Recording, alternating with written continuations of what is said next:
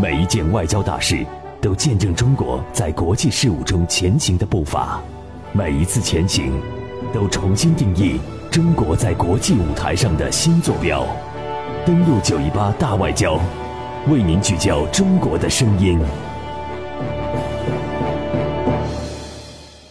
好，欢迎继续回来大外交。我们接下来的时间来关注一下中国外交部长王毅。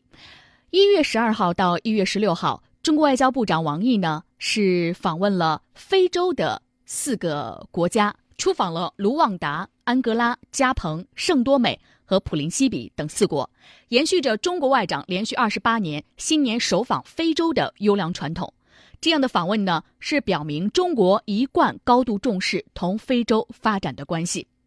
中国外交部长呢，王毅连续二十八年新年首访都去非洲，那有怎样的一个考量呢？外交部发言人陆康九号在例行记者会上表示，加强同非洲国家的团结合作，一直是中国外交政策的重要基础。过去二十多年来，中国外长每年首次出访选择都是非洲，王毅外长延续传承和延续这一优良的传统，表明了中方对于发展中非友好关系的一贯高度重视。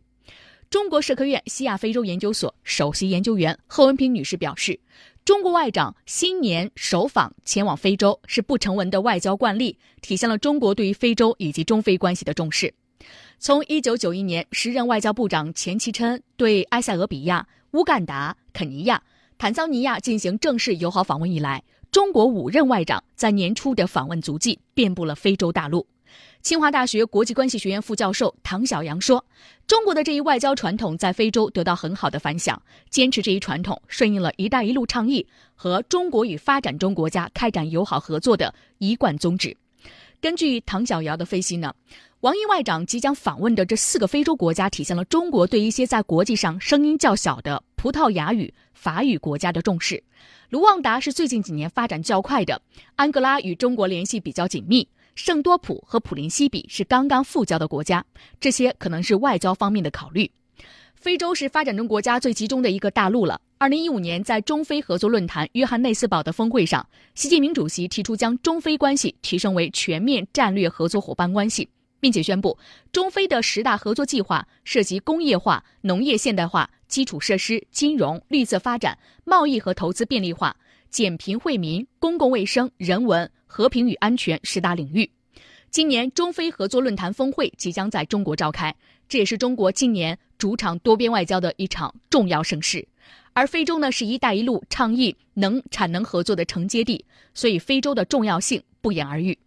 在当今世界保护主义逆全球化势抬头，中国进一步加强和非洲的关系，表明中国推动南南合作，让世界更加美好的理念和国际观。陆康在记者会上表示，二零一八年呢是中非关系发展史上将是承前启后重要的一年。首先，中非双方继续加强对接，共同确保中非合作论坛约翰内斯堡峰会达成的共识和取得的成果圆满落实到位。另外，中非双方已经一致同意将今年在中国举办的中非合作论坛的会议升格为峰会。双方将本着共商共建共享的精神，推动峰会成为加强中非团结合作的又一次历史性的盛会。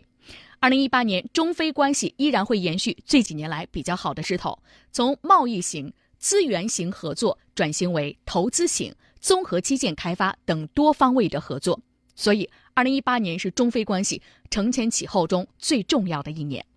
这里是正在为您直播的国际新闻栏目，登录九一八。今天的直播内容就到这里，午间好心情，明天不见不散。